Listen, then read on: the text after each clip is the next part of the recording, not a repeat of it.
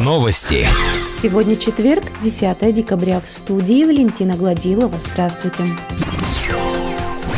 Во вторник, 8 декабря, состоялось внеочередное заседание Собрания депутатов, на котором парламентарии приняли ряд важных решений, касающихся бюджетного процесса. Также продолжилась работа по формированию бюджета 2021 года и последующих годов. Публичные слушания по новому бюджету состоятся 22 декабря в 9 часов утра в актовом зале администрации. Также будет организована онлайн-трансляция в социальных сетях.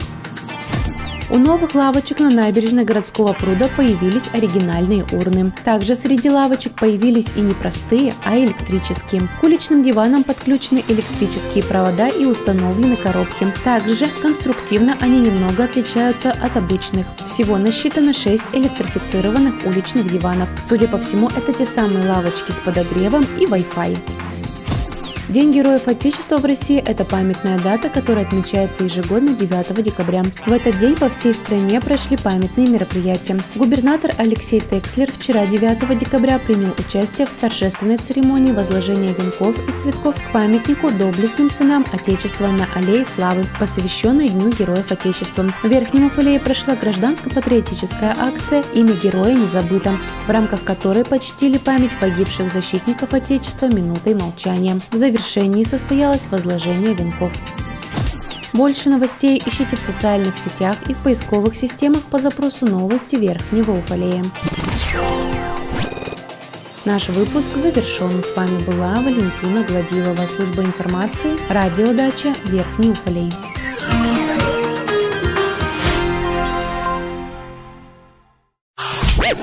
Новости. Студии Валентина Гладилова с подробностями новостей полиции. Здравствуйте. Жительницы Верхнего Уфалея стали жертвами мошенников. Всего потерпевшие лишились свыше 580 тысяч рублей. Две местные жительницы в очередной раз стали жертвами распространенной мошеннической схемы. Звонок сотрудника службы безопасности банка. Им позвонили якобы сотрудники службы безопасности банка. Во время телефонных разговоров собеседники под разными предлогами внушали потерпевшим опасения за их сбережения и убедили в том, что злоумышленники оформляют на граждан кредиты. Для убедительности гражданам перезванивали якобы сотрудники правоохранительных органов и убеждали, что действительно существует угроза лишиться средств. Заявители выполнили все указания незнакомцев по телефону. Они диктовали данные своих банковских карт, оформили кредиты и переводили на якобы безопасные счета, которые на самом деле подконтрольны мошенникам. 51-летняя женщина перевела мошенникам свыше 330 тысяч рублей, а 36-летняя потерпевшая 250 тысяч рублей кредитных средств. По данным фактам возбуждены уголовные дела по признакам преступлений, предусмотренных статьей 159 УК РФ «Мошенничество». В настоящее время сотрудниками полиции проводятся мероприятия, направленные на раскрытие противоправных деяний. Больше новостей ищите в социальных сетях и в поисковых системах по запросу «Новости Верхнего Уфалея». Наш выпуск завершен. С вами была Валентина Гладилова, служба информации, радиодача Верхний Уфалей.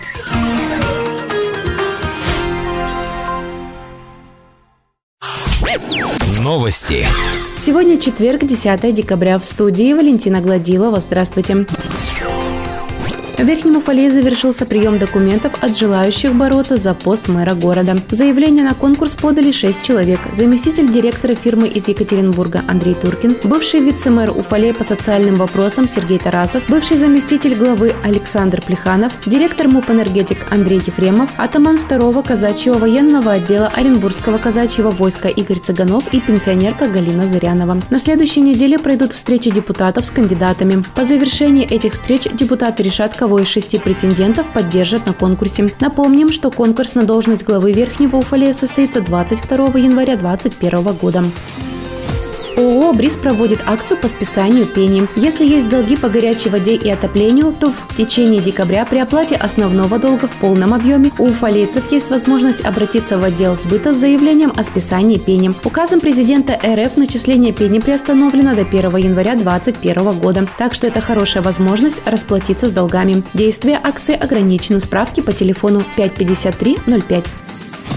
Никельщик одержал победу над командой «Маяк» в рамках выездной серии в Краснотуринске. Первая игра завершилась со счетом 2-3 в пользу уфалейских хоккеистов. Один гол ворота «Маяка» забил Максим Бофт, два – Сергей Елфимов. Причем один из голов стал победным на последней минуте матча. Таким образом, после трех проведенных игр в активе Никельщика 9 очков. Команда на утро четверга занимала первое место в турнирной таблице в своей подгруппе. Сегодня состоится вторая игра серии.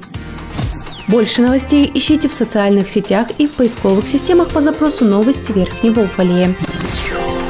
Наш выпуск завершен. С вами была Валентина Гладилова, служба информации, радиодача Верхний Уфалей.